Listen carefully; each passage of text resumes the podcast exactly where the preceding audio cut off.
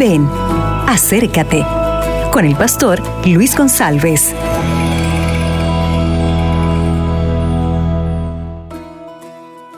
Hola, ¿qué tal mi amigo? ¿Qué tal mi amiga? Que la paz de Cristo esté en su corazón. El tema de hoy está en Apocalipsis capítulo 1, 2 y 3. Pero voy a leer el capítulo 3, versículo 20 y 21. Escrito está, yo soy, yo estoy a la puerta y llamo.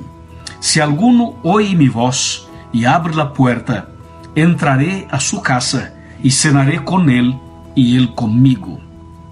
Al que venza, le daré que se siente conmigo en mi trono, así como yo he vencido y me he sentado con mi Padre en su trono. Bueno, aquí tenemos un mensaje impresionante en los tres primeros capítulos del libro de Apocalipsis.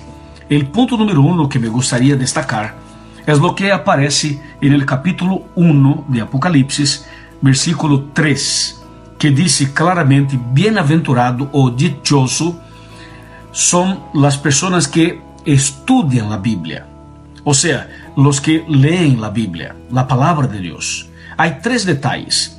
Tenemos que leerla, tenemos que oírla y tenemos que obedecerla. Este es el punto del capítulo número, un, número uno. El capítulo número dos dice claramente, sé fiel hasta la muerte y yo te daré la corona de la vida. Capítulo 2, versículo 10.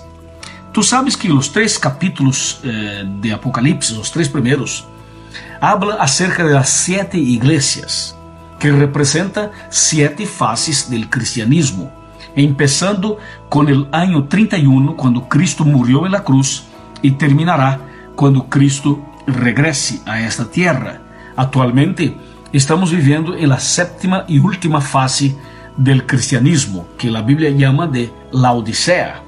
E quando miramos o capítulo 3 de Apocalipse, hablando de la Odisea, há uma promessa de habitarnos en el trono de Deus.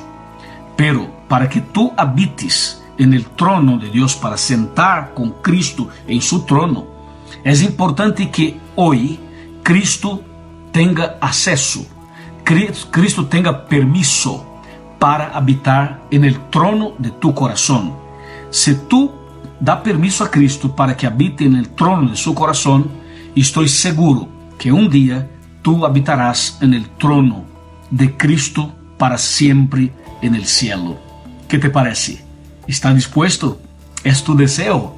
Yo creo que sí. Bendiciones, que así sea y un buen día. Amén.